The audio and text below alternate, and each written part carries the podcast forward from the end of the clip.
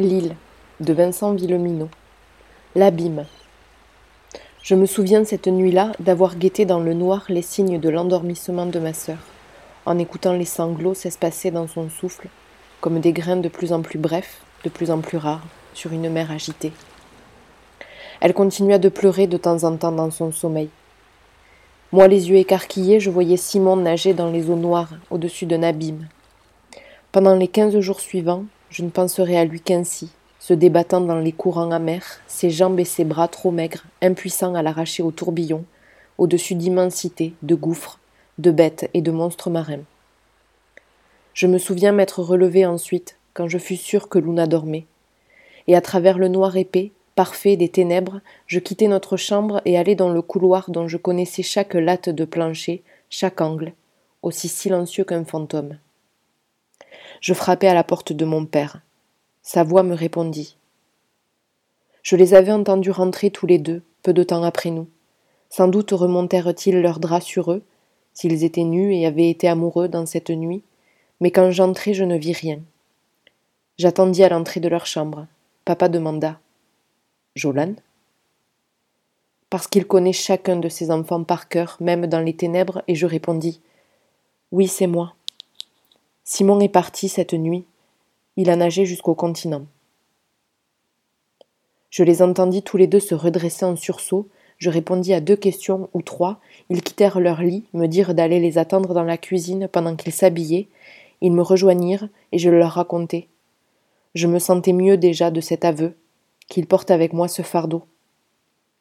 Et puis je ne voulais pas que Caro soit seule avec Blanchette le lendemain, quand elle découvrirait le lit vide et la vérité. Je me souviens de cette aube du lendemain. Ils étaient assis à table quand je les retrouvai dans cette cuisine. Sans doute avaient-ils veillé toute la nuit tous les deux en parlant. Leurs traits étaient lisses et brouillés d'épuisement, flous. Les tasses vides étaient marbrées du marc des nombreux cafés qu'ils avaient bu.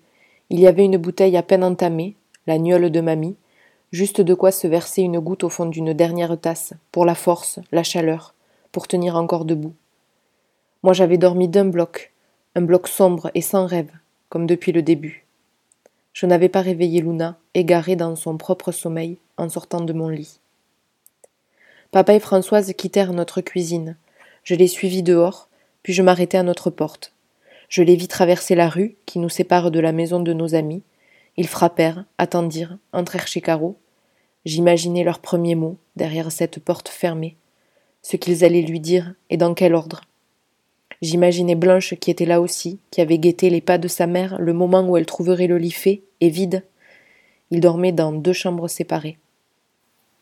Elle avait forcément entendu qu'on frappait à la porte, s'en était trouvée soulagée peut-être. Et maintenant Blanche les avait rejoints sur la pointe de ses pieds nus, enfantine, et elle confirmait qu'elle était au courant de ce projet, qu'elle avait voulu l'empêcher, mais trop tard. Nous étions venus l'avertir hier soir que c'était fait, quand on n'y pouvait plus rien, que nul ne pouvait plus l'empêcher.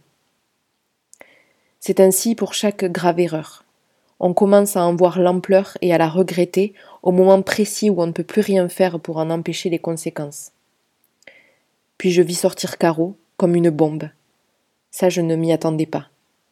Je la vis en robe de chambre mal fermée sur sa chemise de nuit, ouvrir sa porte à la volée et partir en courant, échevelée comme une furie vers la mer, elle perdit ses mules dans cette fuite. Elle arriva devant le pertuis, pieds nus, s'arrêta dans l'herbe. Elle se pencha en avant comme si elle allait vomir ou pousser un cri déchirant, immense. Je crus qu'elle allait faire ça. Mais non. Ou alors ce fut un cri parfaitement silencieux dont elle accabla le monde, et ce chenal, cet océan qui la séparait désormais de deux enfants sur trois. Je vis Françoise aller vers elle. Papa resta à la porte devant chez eux avec Blanche. Françoise, en chemin, ramassa les deux mules que Caro avait perdues, puis elle alla jusqu'à elle, de ce pas calme, serein, elle laissa tomber les chaussons, et elle la prit dans ses bras. Caro se laissa faire, alors que j'avais cru qu'elle allait se débattre, hurler comme une folle, elle sanglota sur l'épaule de notre mère, bien plus petite qu'elle. Et même d'ici, je voyais son dos trembler de pleurs. Je me souviens que lorsque mon père revint avec un matelas sous le bras, Luna était levée. Il nous dit que Caro et Blanche allaient dormir chez nous cette nuit, et le temps qu'il faudrait.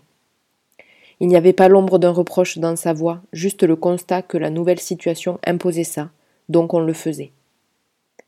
Il alla voir le père et la mère d'Hugo pour les mettre au courant.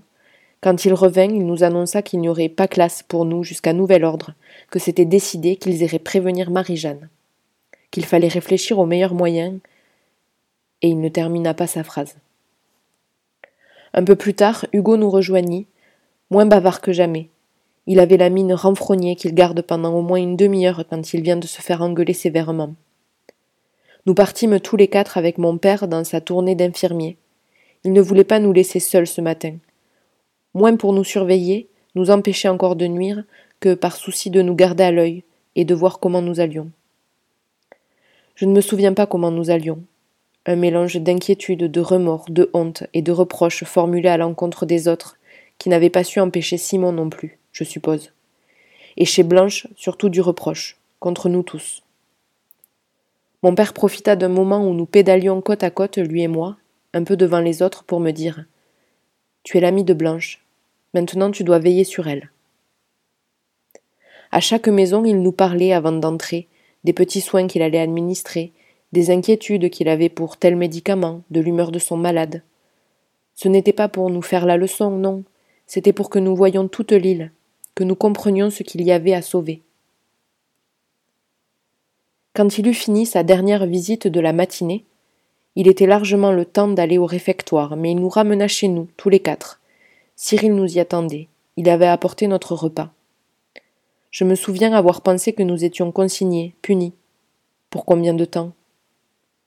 Cyril nous dit Nous devons mettre tout le monde au courant, et aussi nous assurer que personne ne s'opposera au retour de Simon s'il revient. Ça va être compliqué. Ce n'est pas utile que vous entendiez ça, encore moins que vous vous en mêliez. Deux heures plus tard, papa revint avec Caro et Françoise qui semblaient veiller sur elle comme le feu. Alors? demandai-je. Alors, allons au jardin. Cette façon de répondre, c'était une réponse. On travailla toute l'après-midi dans les potagers. Dans celui installé chez madame Rubens, je me souviens que je jetais de temps en temps un coup d'œil vers la mer, la côte, le fort d'aîné. J'espérais y découvrir un signe. Mais c'était absurde, on ne pouvait rien voir. Et si Simon avait réussi à traverser puis à partir vers La Rochelle, il ne serait pas de retour avant trois jours au moins. N'empêche, cet après-midi-là, il y eut une barque qui approcha, et on y pensa tous. Je me souviens aussi parfaitement qu'ensuite Blanche me demanda de l'accompagner au cimetière. Elle se jucha en amazone sur mon vélo, comme elle aimait. Elle déposa trois fleurs et trois galets sur la tombe de son père, de leur père. Trois. Une pour leur père, une pour Camille, une pour Simon désormais. Simon aurait trouvé ça zarbe. Puis elle parla, un peu, en murmurant, à des fantômes pour les embrasser, ou à un dieu pour l'implorer. Le soir de nouveau, on dîna à la maison, toujours exilé, mis à part, et cette fois sans Hugo, que Cyril avait ramené chez lui. On savait que dans la maison familiale, ça discutait de questions de vie et de mort à propos de Simon, de la possibilité qu'on lui laisserait de revenir, de Camille, de Jean, s'il les trouvait. Ça devait aussi barder pour nous. On avait laissé une table dehors parce qu'il faisait si beau. Je ne me souviens pas ce dont on parla tous les trois ce soir-là. Luna était amorphe, un peu prostrée, et je lui en voulais. Blanchette, distante, comme éthérée, semblait perdue dans ses pensées. Mon père, Françoise et Caro revinrent assez tôt pour qu'il reste un peu de lumière afin de permettre l'installation de nos hôtes.